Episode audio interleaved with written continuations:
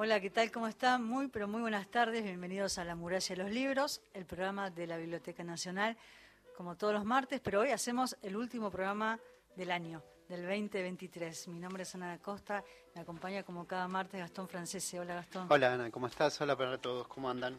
Y saludamos a Cristian Blanco, que está en la coordinación de aire y en la producción de La Muralla de los Libros, Marcelo Marín en la aparición técnica, Gisela López en la locución. Muy, pero muy buenas tardes a todos. Buenas tardes y gracias por estar de nuevo aquí en este último programa. Por lo que entiendo, ya vamos a regalarles, aviso a aquellos oyentes de todo el país que este La Muralla de los Libros de hoy también tiene regalos para, y obviamente son libros, bienvenidos. En este caso, una edición crítico-genética, Jorge Luis Borges, tema del traidor y del héroe. Ahora les vamos, a, contar porque hay una historia. Va a explayarse ¿eh? todo este grupo y estos, y estos invitados, estos convidados de hoy, pero ya tenemos dos oyentes que se van a llevar esta edición crítico-genética, Jorge Luis Borges, tema del traidor y del héroe. Saben cómo hacer, pero de luego les cuento. Nombre y apellido completo, tres últimos números de DNI y escribirnos al WhatsApp de la radio 113 74 85 o el contestador 0810 222 0870.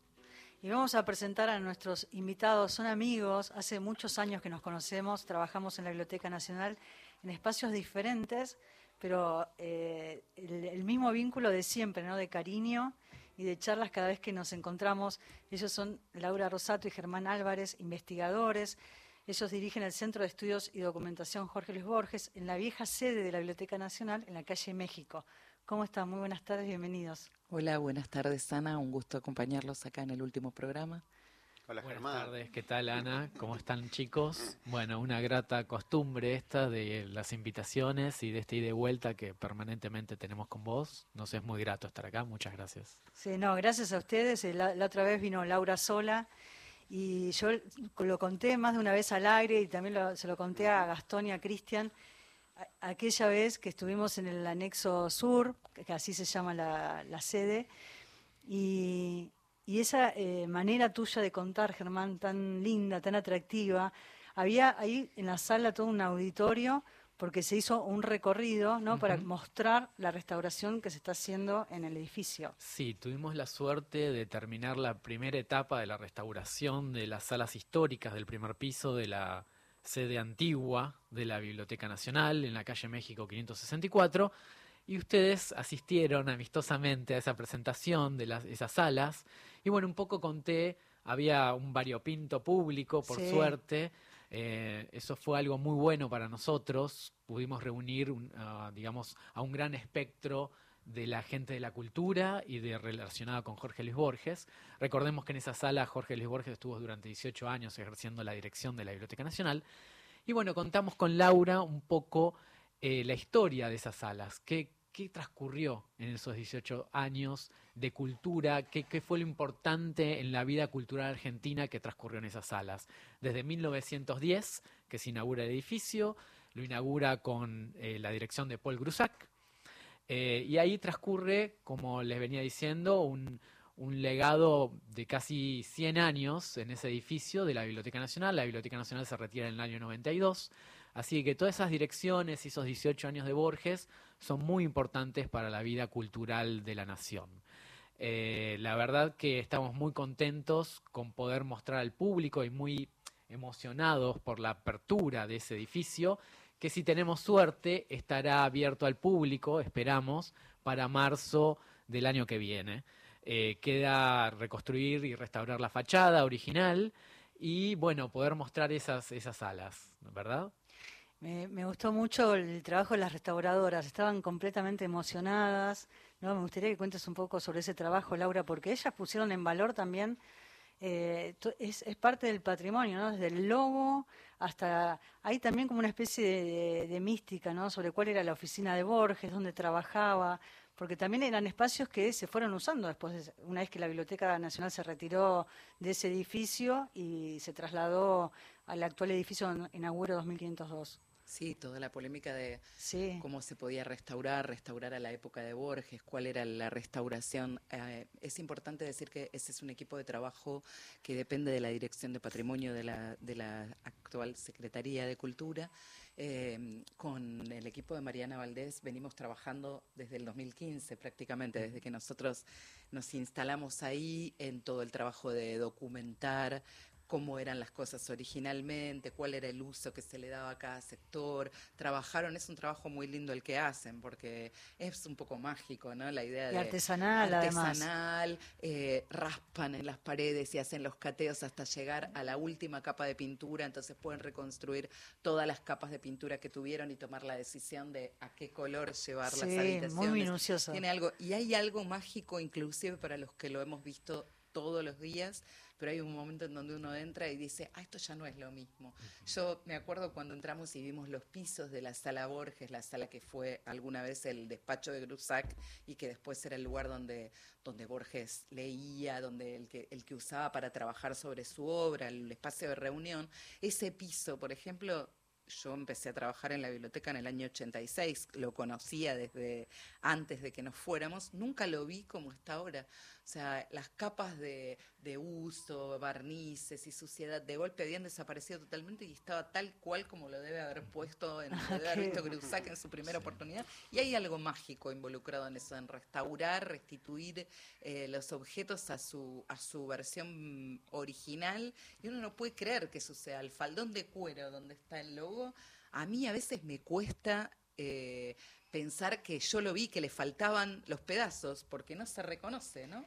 claro, porque ustedes además trabajaban ahí previo a todo esto. Hay que contarle al público un poco de qué se trata este faldón de cuero. Es un faldón de cuero que recubre eh, la gran sala principal donde Borges se reunía y un poco revisitó su obra, que era el despacho de Grusac. Es un gran salón con mucho tenor, es un gran salón muy decorado, con una gran chimenea. Y sobre esa gran chimenea hay un faldón de cuero que probablemente hizo poner Grusac, eh, donde tiene un primer logo de la Biblioteca Nacional, que es la B y la N entrelazadas, ¿no? Es una especie de logotipo que después copiaron todas las bibliotecas del Cono Sur, desde la Biblioteca de Perú, la Biblioteca de Chile, la Biblioteca de Uruguay, inclusive la Biblioteca de Brasil, que no tiene el mismo origen que todas las demás. Las bibliotecas que les acabo de mencionar, junto con la nuestra, de la cual son copia, eh, son bibliotecas revolucionarias y la de Brasil es una biblioteca imperial. Pero nos, nos dijeron, nos visitaron de Brasil y nos dijeron, ah, es el mismo logo que el nuestro. O sea que es un logo muy común eh, en Biblioteca Nacional y para nosotros es el primero, es el primero en Sudamérica. Eh, y es un poco, cuenta la historia de Grusac en ese edificio. Nosotros hemos visto la biblioteca de Grusac y los libros de, de la biblioteca personal de Grusac están marcados con una especie de ex libris que copia, entrelaza la P y la G de la misma manera que entrelaza la B y la N de la Biblioteca Nacional.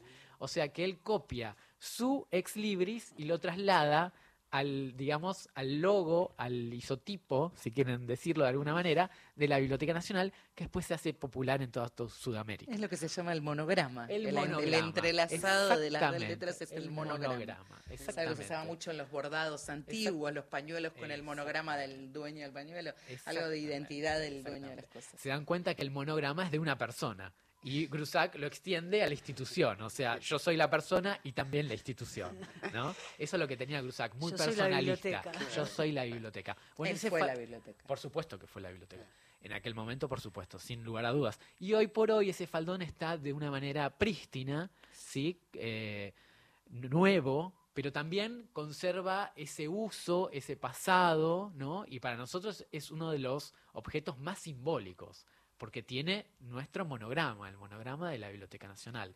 Y como dice Laura, es algo maravilloso que se mezcla con lo mágico, pero también con la ciencia. Porque si uno veía cómo los restauradores trabajaban, eran expertos en cuero, aplicaban técnicas de química, de física para restaurar todo esto, ¿no? Entonces, hay magia por un lado, que es el resultado, pero en el medio hay ciencia, hay química, física, y diversas aplicaciones de la técnica, ¿verdad? apasiona, apasiona escucharlos. Qué lindo, viste qué lindo que es escucharlos. qué lindo. Germán Álvarez y Laura Rosato, ellos están a cargo del centro de Borges, eh, hablaron de primera etapa. La segunda, ¿Cómo es? ¿Qué- cu- ¿Cómo son esas etapas que, tienen, que, tiene el proyecto? A ver, etapas, cuando hablamos de primera etapa, nosotros estamos repitiendo un poco lo que venimos escuchando del personal, digamos, los ingenieros y los arquitectos que están involucrados en la restauración. Primera etapa era el edificio cuando nosotros entramos en el 2015, tenía, se llovía, se inundaba. Y la primera etapa era justamente las envolventes, era que el edificio no entre agua por ningún lado.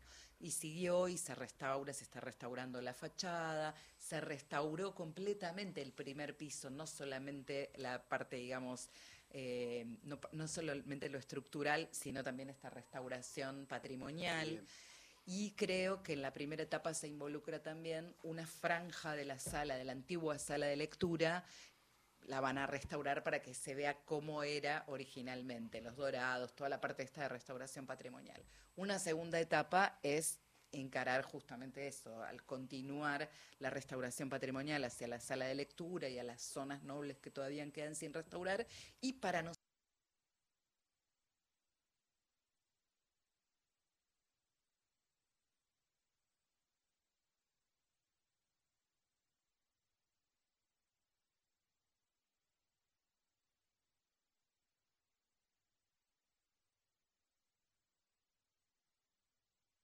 nuestros libros de trabajo con los que los hemos llevado ahí, los usamos para nuestro trabajo, pero la idea es poder llevar una colección de referencias que la hemos constituido de libros de, de duplicados en libros en la colección general y la apreciada colección Borges y por añadidura también la colección de Adolfo Bioy Bioy. Casares y Silvina Ocampo. Recordemos que esa colección se donó con la condición específica de que su destino final era el edificio de Calle México. O sea, los donantes que se involucraron en la compra y posterior donación a la biblioteca de esa colección era para que eso fuera la colección principal en Calle México. Son 17.000 volúmenes que bueno, tienen que encontrar ahí, previo a que se haga todo el proceso técnico y de restauración y de conservación que se tiene que hacer en la sede central de la biblioteca, el destino es Calle México. Y Germán, trajiste regalos, Sí. que son dos ejemplares de ¿Cómo no traerlos? el tema del traidor ¿no? y del ¿Cómo no héroe. traerlos? Yo Me puedo que participar cuan- del sorteo porque son hermosos. Realmente todo el laburo No. que han hecho aquí. No, es- vamos a, a convocar a los oyentes que hoy es el último programa Sí. para que llamen, nos dejen eh, mensajes Sí, y el WhatsApp, participen. sí. Nombre y apellido ya lo están haciendo algunos, pero ahí vamos, que son dos ejemplares, así que hay dos oportunidades para enviarles a cualquier punto de nuestro país este libro. Estos ejemplares eh, sobre Jorge Luis Borges, tema del traidor y del héroe, la edición crítico genética, maravilloso hecho por la biblioteca. Eh, y recuerden, el WhatsApp 113 870 7485. O si no, nos mandan un mensaje de voz al contestador 0810 222 0870 nombre y apellido completos, tres últimos números de DNI, desde qué lugar, nos escriben algún detalle más si quieren, pero ya participan. En un ratito les decimos quién se ganó este ejemplar. Son dos ejemplares, así que serán dos oyentes. Así es. A nosotros nos hace muy, muy feliz hacer este programa porque siempre aprendemos, ¿no? Vienen Sí, nuestros obvio. invitados y nos enseñan. Nosotros, a, a su vez, leemos a los autores, preguntamos, pero siempre estamos en este juego de aprendizaje y nos gusta muchísimo que estén ahí del otro lado los oyentes para compartirlo. Así que si tienen alguna pregunta o quieran dejarnos algún mensaje, lo pueden hacer. Germán y Laura son investigadores. Ellos eh, publicaron ese libro enorme y complejo y atractivo que es Borges Libros y Lecturas, que ahora nos van a contar de qué se trata, y que hemos hablado mucho de ese, li- de ese libro aquí en el programa, pero me gustaría primero hablar del tema del traidor y del héroe, así los oyentes saben por qué estamos sorteando esto. Bueno, eh, esa edición es una edición fuera de comercio, con lo cual la hace aún más... De eh, otro valor. De Es- otro valor, sí, sí. es muy bastante inconseguible. Eh, fue una edición para- que se hizo para el bicentenario de nuestra revolución y el centenario de la revolución de Pascua de 1916 de la República de Irlanda. ¿Por qué? Porque el tema del traidor y del héroe es uno de los tres cuentos con temática irlandesa de Jorge Luis Borges. Eh, la historia de, esa edición crítica es una búsqueda, una hipótesis de trabajo de las tantas que tuvimos con Laura, eh, de ampliar nuestra colección. La colección Jorge Luis Borges eh, comenzó siendo un grupo de libros que pertenecieron a la biblioteca personal de Jorge Luis Borges y que él fue llevando a la calle México para rever sus obras completas en esos 18 años en los que él fue director. Reunimos 800 volúmenes eh, pertenecientes a esa biblioteca personal de Borges. Hicieron ahí una especie de pesquisa, ¿no? Porque, Absolutamente. porque Borges en su vida cotidiana, digamos que él llegaba a la biblioteca, Exacto. iba con libros propios, bajaba por esa escalerita que está ahí en la calle México Exacto. a los depósitos y ahí en, en un, Bueno. en confusos episodios Exactamente. mezclaba Iba los libros de la biblioteca con los venía. propios y demás. recreaba lo que después escribió en el libro de arena. Exacto. ¿no? Ese libro tan horroroso que él se encuentra y que se lo compra, se lo canjea a un librero por casualidad por una bli- Biblia de Whitwick, ¿no? Una Biblia en gótico, ¿no? Ah, la primera. Biblia protestante eh, en gótica, él se lo cambia por este libro misterioso, que es un libro realmente monstruoso, que no tiene ni principio ni fin. Por eso se llama de arena. Bueno, este libro lo termina agobiando a su dueño, a su nuevo dueño, que es Borges, porque está en primera persona, lo termina agobiando y termina poniendo en una, lo termina poniendo en una situación de irrealidad. No podía eh, seguir viviendo en esta realidad sabiendo que había algo tan monstruoso que él lo poseía. Entonces no se le ocurre otra cosa que pasar por el edificio de la calle de México 564. Este, este cuento es escrito en 1975-74. Borges deja el edificio en el 73, se jubila, y dice, yo sé muy bien que a mano derecha del vestíbulo hay una escalera que conduce a los depósitos de la Biblioteca Nacional. Y dice, ¿qué mejor lugar para esconder un libro que un depósito de una biblioteca nacional. Hice algunos pasos y sin ver mucho dónde metía la mano, metí el libro de arena, es el libro monstruoso, entre los demás libros. Y se perdió. Entonces, un poco este manuscrito, que es tema del traidor y el héroe, es un poco eso. Hacía eso un poco con sus libros. Llevaba libros a la biblioteca para trabajar en, sus, en la revisión de sus obras completas y luego los iba abandonando, los iba dejando en los depósitos. Y se fueron perdiendo y estuvieron 30 años Se allí. fueron mezclando. Se fueron mezclando con los grandes fondos e históricos fondos de la Biblioteca Nacional. Ahí está la maravilla y lo nutricio de esos fondos, porque tenemos los libros de que donó Moreno, nuestro protector, nuestro primer director y protector De la ¿eh? Biblioteca de la Nacional, Biblioteca claro. Nacional. Tenemos esos libros, tenemos los de San Martín, tenemos los de Juan Domingo Perón, tenemos otros que excomulgamos, eh, perdón, que excomulgamos, que nos apropiamos de ellos, que fueron de los jesuitas, eh, y tenemos libros de exdirectores, entre ellos los de Jorge Luis Borges, que fue, digamos, drenando hacia ese gran mar que son los depósitos. Entonces, en esa segunda hipótesis, de la- una vez que terminamos con la búsqueda de libros, dijimos con Laura, bueno, también hay que buscar en la hemeroteca, porque Borges usaba como, digamos, como eh, para corregir sus textos, usaba como soporte la revista en donde había aparecido por primera vez ese texto. En Sur. Exactamente, muchos en Sur, en La Nación, en nosotros, pero sobre todo en Sur. Toda su gran obra se da a conocer en Sur.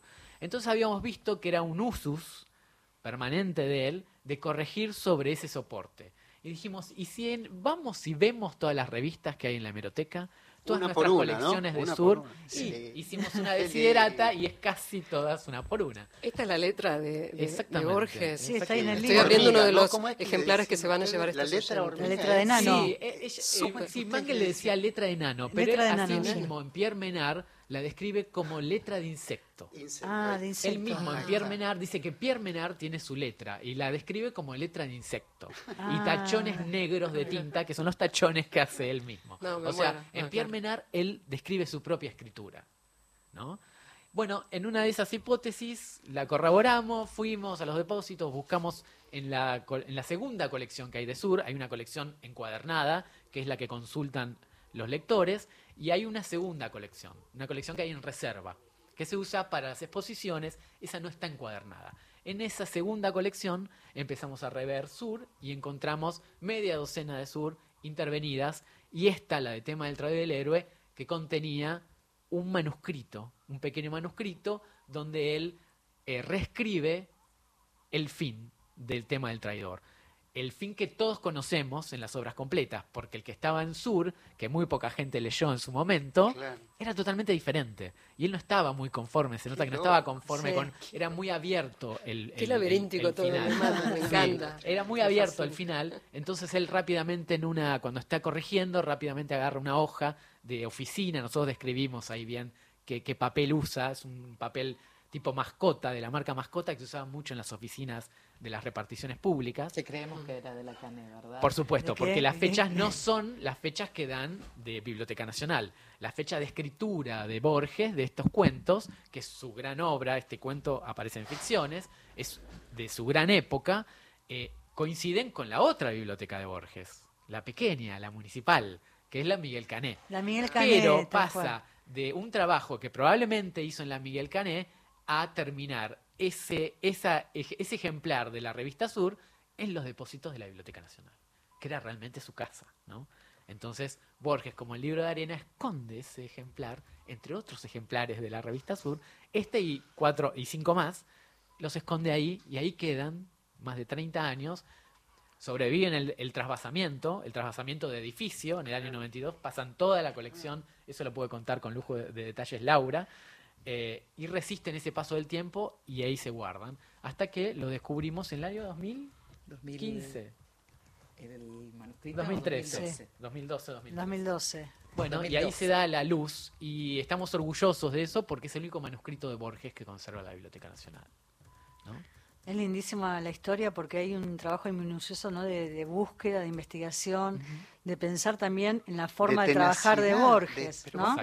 Porque llegaron ahí pensando en eso, ¿no? Sí, la forma de trabajo de Eh, Borges. Nos basamos siempre, tratamos de basarnos en hipótesis de trabajo. Entonces seguimos esa hipótesis y las tratamos de comprobar. Por suerte hemos tenido éxito hasta éxito. ahora. Qué lindo. Eh, hay un mensaje que vamos a compartir de los oyentes. Claro, por eso, porque el contestador está para que ustedes nos dejen sus datos al 0810-222-0870 para ver si tenés la suerte de llevarte uno de los dos ejemplares. Van a ser para dos oyentes en cualquier punto del país. Ya nos están escribiendo, pero hay aquellos que utilizan el contestador de voz. Hola. Eh, quisiera concursar por el libro de Jorge Luis Borges que están por sortear en el programa de la Biblioteca Nacional. Mi nombre es Daniel Eugenio Echeverri. Mi documento es 12885-527. Soy de Carmen de Patagones. Gracias. Gracias eh, por el mensaje. Y hay mensajes también que llegan por WhatsApp. Sí, Sandra Sciuto de Spegazzini, seis hermoso programa y se anota también Laura de Ciudadela. Todos agradecen, ¿no? Además de dejar sus datos. Gracias por todo lo cultural brindado. Soy Laura Molina, jujeña en Ciudadela. También César Enrique de San Nicolás. Muy buenas tardes. Es bastante interesante la temática del libro. Me encantaría participar del sorteo a modo de regalo de Santa Claus. Sí. Deja sus datos. Dice, interesante entrevista a esta altura del año. Gracias por hacerme partícipe. Bueno, gracias a todos los que se están comunicando y vamos a hacer el sorteo sobre el final del programa, así que tienen tiempo de llamar, Para llevarse. Jorge Luis Borges, tema del traidor y del héroe, edición crítico, genética, solo 2.000 ejemplares, dos de ellos están aquí para llevarse a cualquier punto del país, así que llame ya.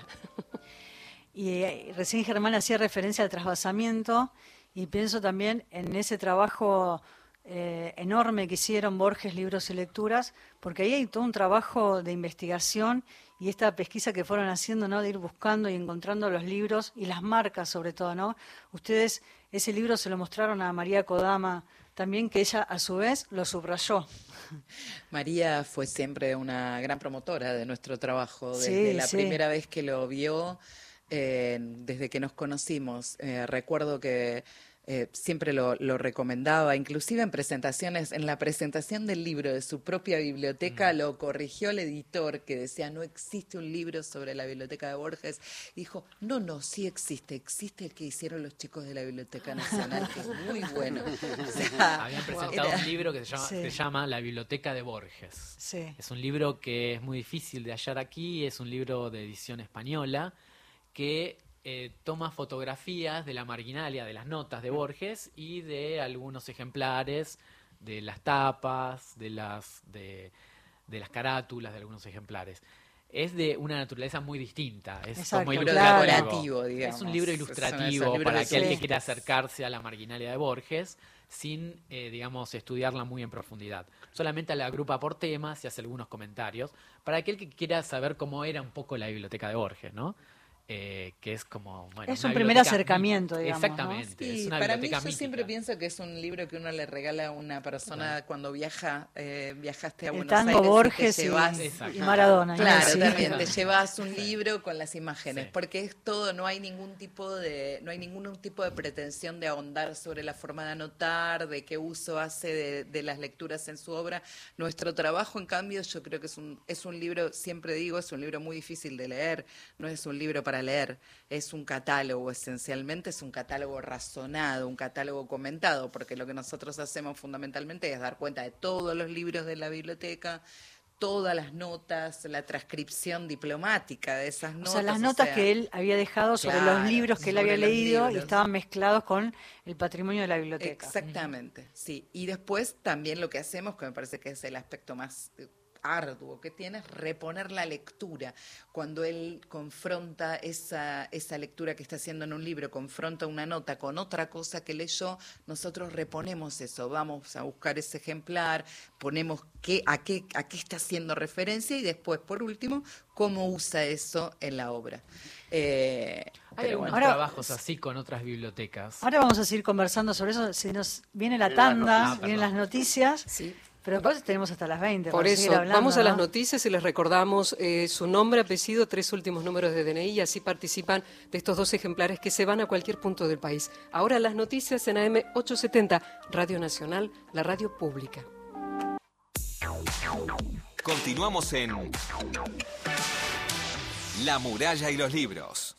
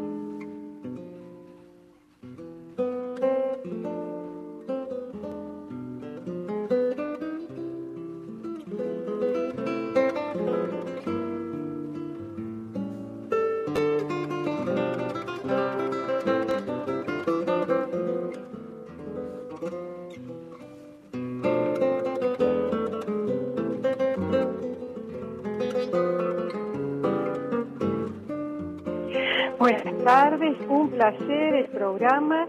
Eh, hablo desde Carmen de Patagones, eh, Silvia Viñolo mi nombre y me anoto, me anoto en este hermoso regalo navideño. Eh, DNI finales, tres números, dos Ay, se cortó, se cortó desde Carmen de Patagones. Por favor, que nos vuelva a llamar a esta oyente. Ya nos dejó su nombre, que nos deje su DNI al 0810-222-0870. Recuerden que tienen 30 segundos. Y agradecemos también en este La muralla de los libros de edición final de 2023 con dos regalos, dos ejemplares de un regalo maravilloso, Jorge Luis Borges, tema del traidor y del héroe, edición crítico genética, hecha eh, por aquellos que están eh, dialogando con nuestros conductores de la Biblioteca Nacional. Recuerden el WhatsApp 113-870-7485. Y acá estoy leyendo, a- además de Sandra, César Enríquez de San Nicolás, Vanina del Palomar y Mario Salica, que también se anota desde Tucumán y nos pregunta eh, tener información de dónde estarán en la continuidad de cómo se está moviendo la parte Sí. cultural, la Ahora información. cuento, qué linda esta versión de Sur, ¿no? De Omar, Omar Zelunic, Zelunic, en la guitarra, lindísimo. Ese es un discazo de Omar Zelunic, todo guitarra.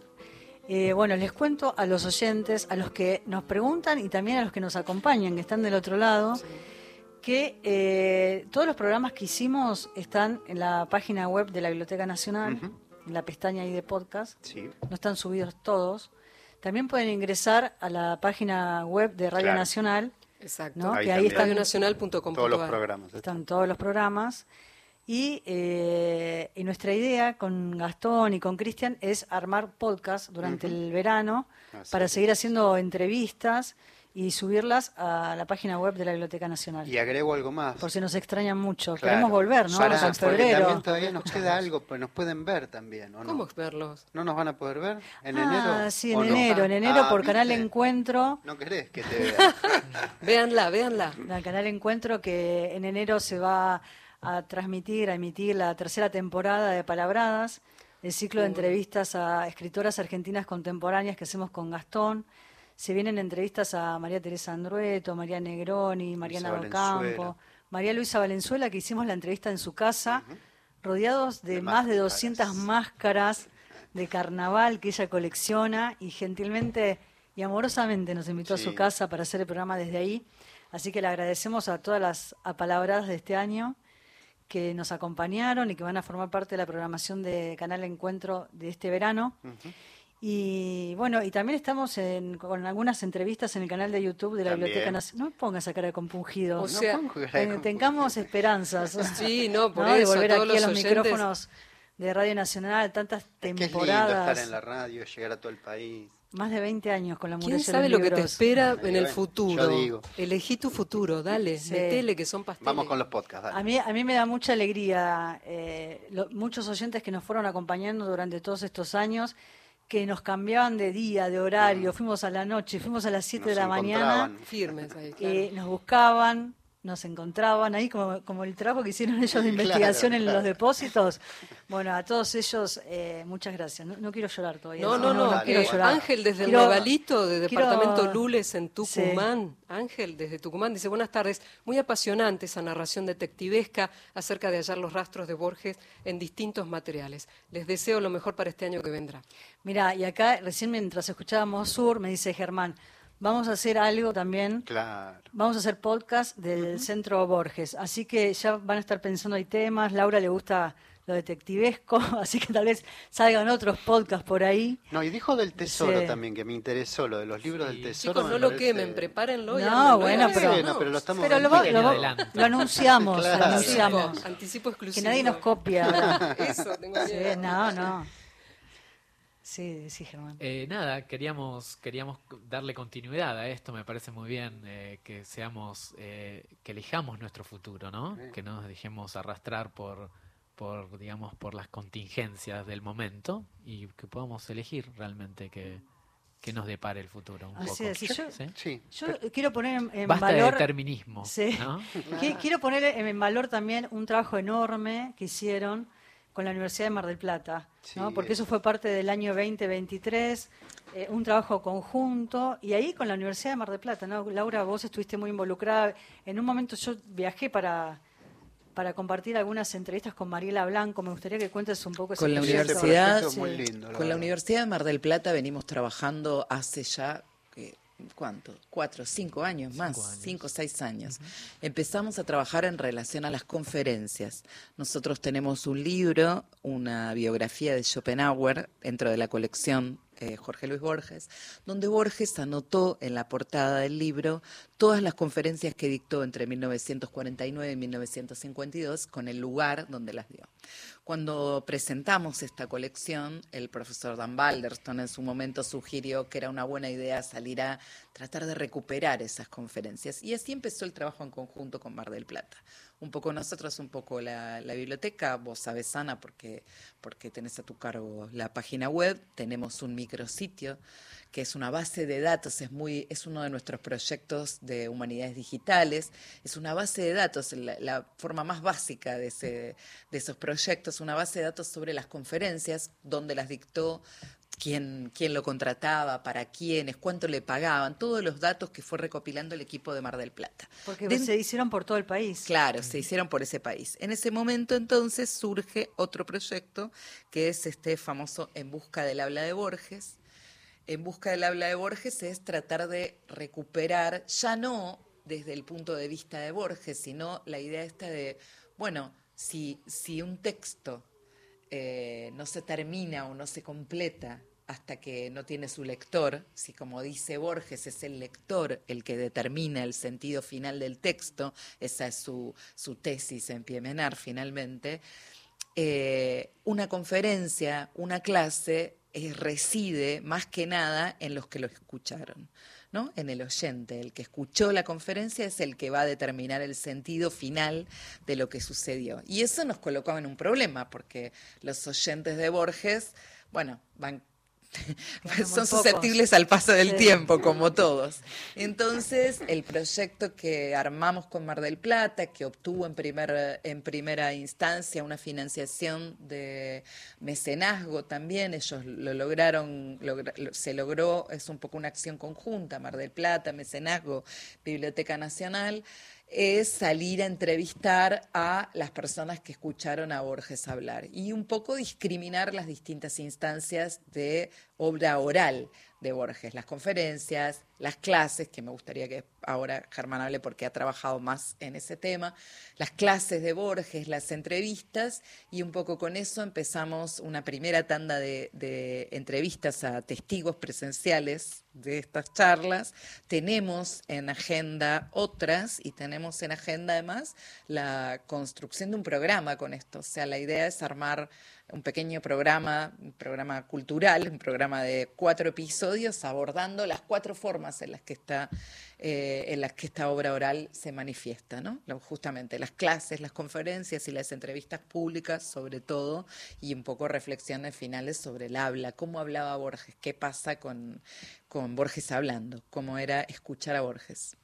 ¿Y las clases, Germán, estuviste trabajando en eso? Sí, estuvimos eh, trabajando con Mariela Blanco, que es esta profesora de, y amiga de eh, la Universidad de Mar del Plata, en unas, en unas clases que yo averigüé que había dado Borges en la Universidad de Mar del Plata cuando era, todavía no se llamaba Universidad de Mar del Plata, sino se llamaba Universidad Católica Argentina y tenía una sede allí. Sí, Estela Maris se llamaba la Estela Maris, que era como la católica, pero en Mar del Plata. Porque y la mamá de Mariela, ¿no? Fue exactamente, fue una de las alumnas. Borges.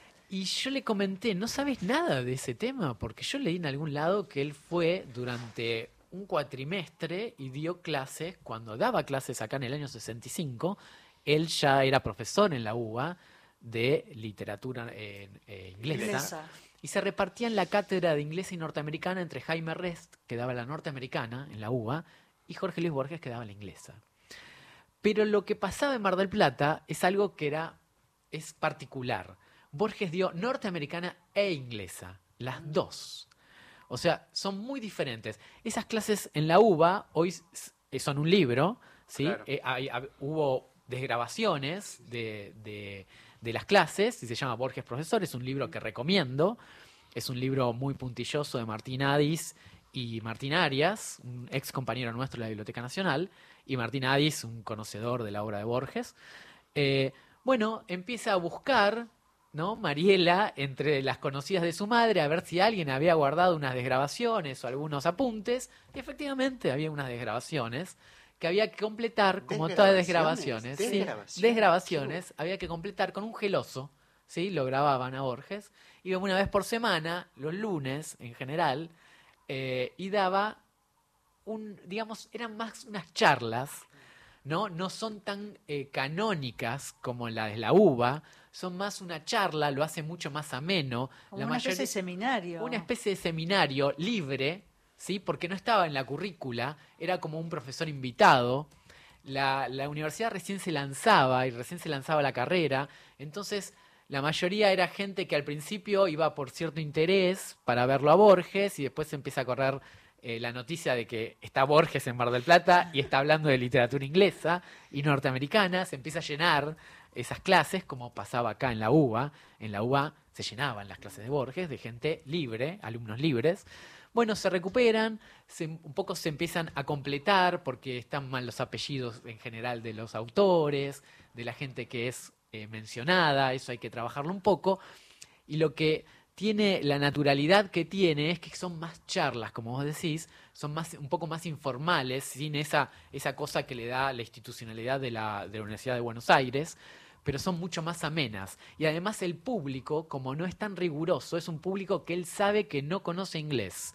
Entonces Borges hace un movimiento que es el típico Borges. Eh, conoce tan profundamente la literatura que empieza a citar en inglés e inmediatamente traduce. Pero lo que descubrimos con Mariela es que lo que cita en inglés de memoria de todos esos autores, poetas, eh, literarios del siglo XIX, del siglo XVII, etcétera, es que en su memoria él cambia, digamos, las, las citas y en general las cambia para mejor. Porque nosotros hicimos el contraste Las entre mejora, el original bueno. y, lo que, y lo que cita Borges.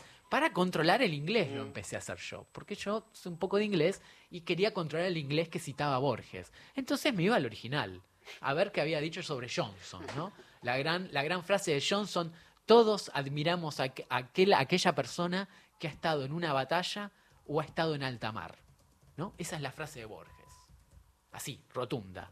Y dice, eso dice el doctor Johnson en sus grandes conversaciones con Boswell. Bueno, vamos a las ¿Y cuando conversaciones con Bos. Y no, esa frase está perdida entre un montón de, de baneos de un, de un inglés del siglo XVIII, de Johnson, y que no tiene el poder de esa frase, de esa cita que ha dicho Borges, Sí, que la esa reponía en inglés. contundencia. Esa contundencia que tiene, ese recorte que tiene. Entonces es maravilloso. Es totalmente diferente. Está muy buena la cita que mejora el texto. ¿eh? Es- bueno, La Borges, idea, digo, mej- ¿no? Sí. Borges mejora los textos.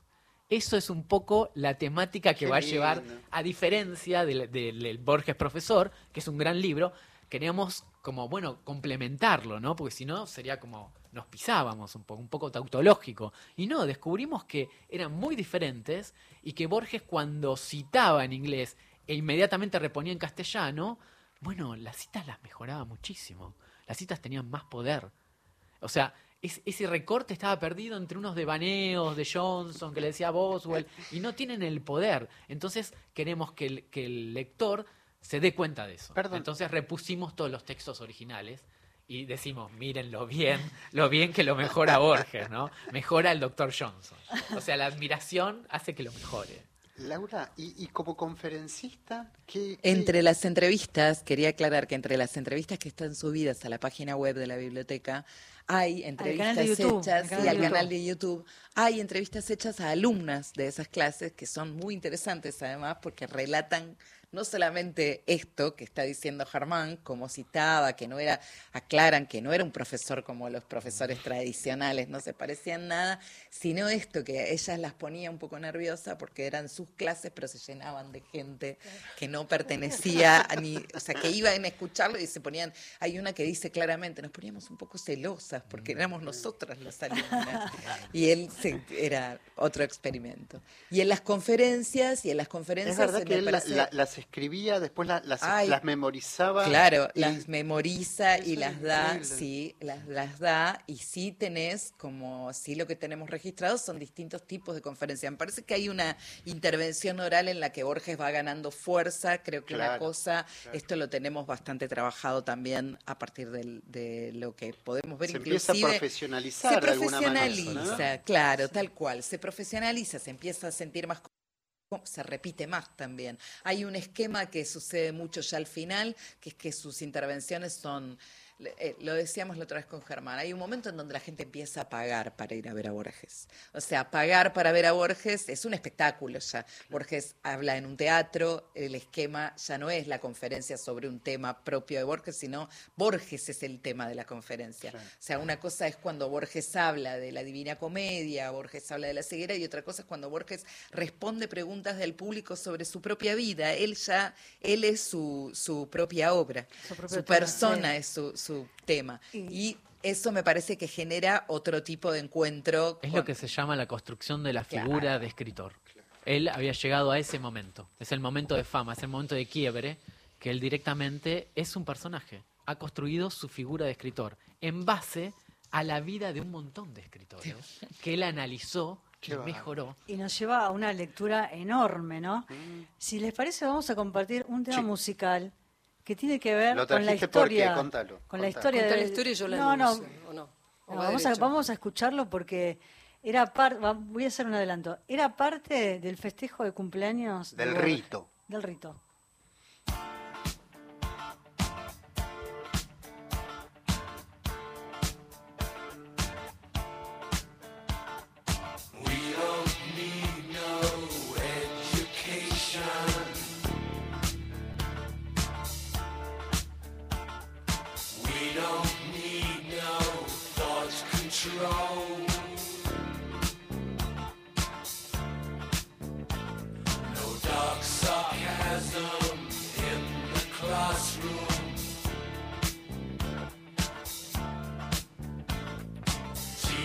believe.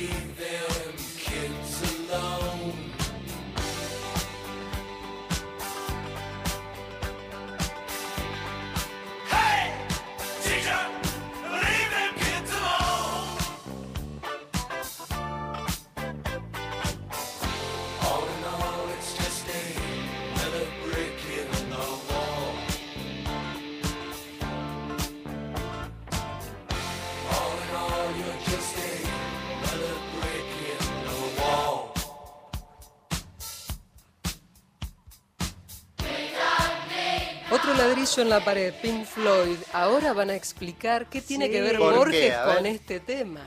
Ahora, ahora va a contar Germán. Yo simplemente voy a contar que una vez María Kodama nos llamó para invitarnos al cumpleaños de A Borges. Osvaldo y a vos. A Osvaldo y a mí. Y fuimos ahí al cumpleaños y no entendíamos nada. Porque ¿Por qué? estaba la música de Pink Floyd, una torta, todos los amigos, muchos amigos de María Kodama y de Borges.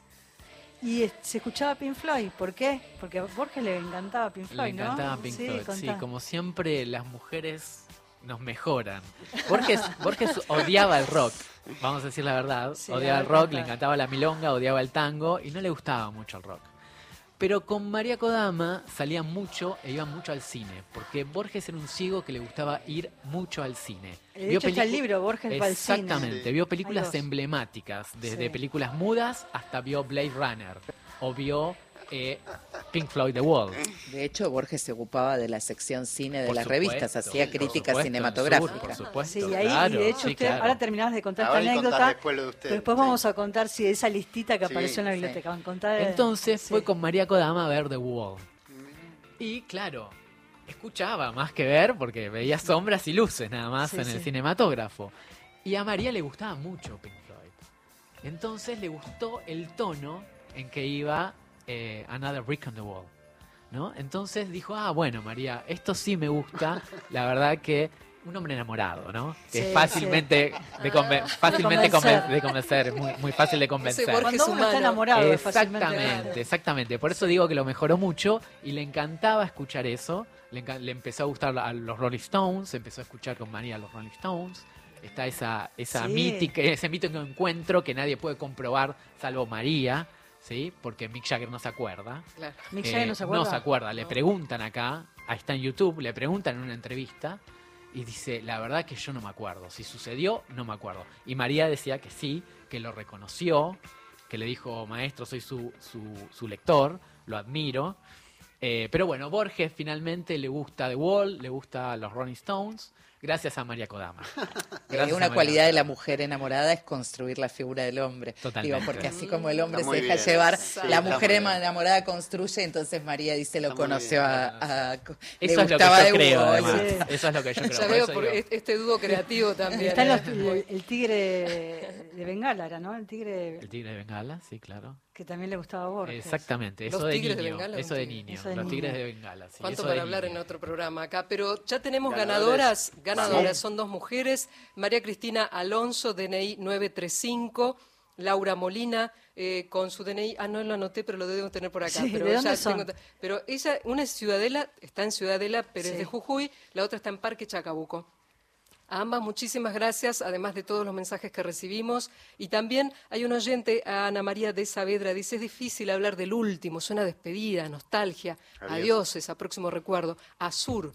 ¿Habrá reencuentro? Espero que sí. Abrazo tierno y sostenido. No doy mi número de DNI, gané en otras oportunidades. Dejo a otros y otras oyentes el placer de ganarse un libro. Precioso programa, dice Ana María Verdini de Saavedra, y me pareció interesante poder compartirlo. Bueno, eso también fue una de las cosas que hicimos durante todos estos años, ¿no? Compartir las lecturas y también que los oyentes se lleven los libros, que viajen los libros por todo el país, que puedan acceder a esos libros. Muy emocionados los lectores cuando les llega el sobre de la Biblioteca Sí. Nacional, ¿no? Con el sello del correo. Es parte también de compartir la lectura, para que conozcan autores, para que conozcan la- las obras también de la biblioteca.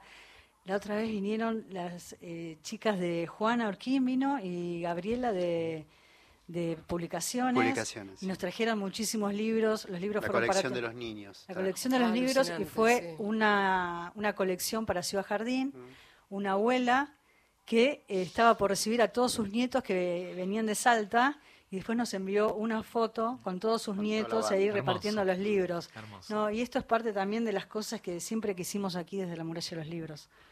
Así que gracias a los oyentes por la compañía, por todos estos años, a las autoridades de Radio Nacional, lo hicimos con mucho amor.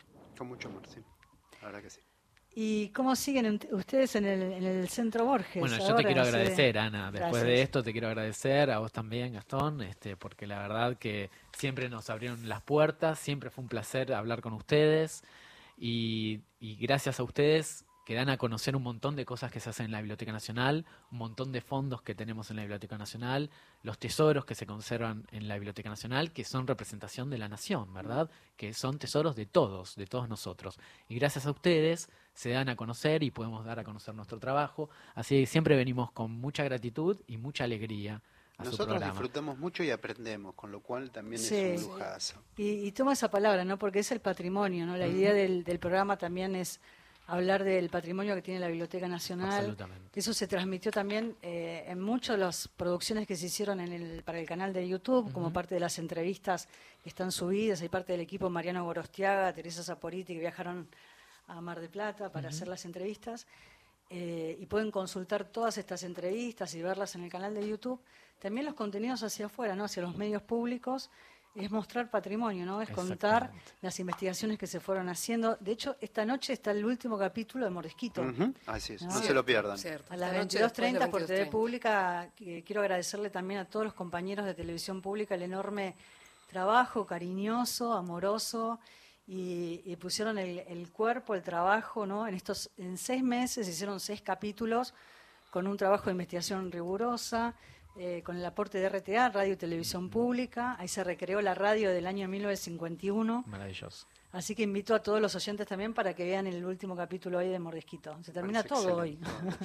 Calabaza. Todo no, calabaza. todo no, todo no. Todo, todo al final tiene un inicio de otra cosa, como esta oyente que Se yo, el año. yo lo Se seguiré por el año, portal sí. de la biblioteca. Dice, y recomendamos eso a los oyentes que quieran seguir escuchando y compartiendo y prestando oídos a este momento. Si ustedes sigan las redes de la Biblioteca Nacional, de Instagram, de Facebook, de Twitter, porque Ahí va a haber noticias. ahí vamos a ir contándoles cómo seguimos. La idea es que sigamos ahí en la, en la radio pública, así que bueno, ojalá nos volvamos a reencontrar. Gracias una vez Gracias, más, Laura chicos, Rosato. Germán Álvarez, Cristian Blanco en la coordinación, Marcelo Marín, Gisela López, Gastón. Francés, todos quienes eh, formamos parte de la muralla y los libros, esta familia que también forma parte de la- todo el equipo de Radio Nacional y los oyentes por acompañarnos, por difundir el patrimonio de la Biblioteca Nacional en este hermoso programa que es La muralla y los libros. Gracias.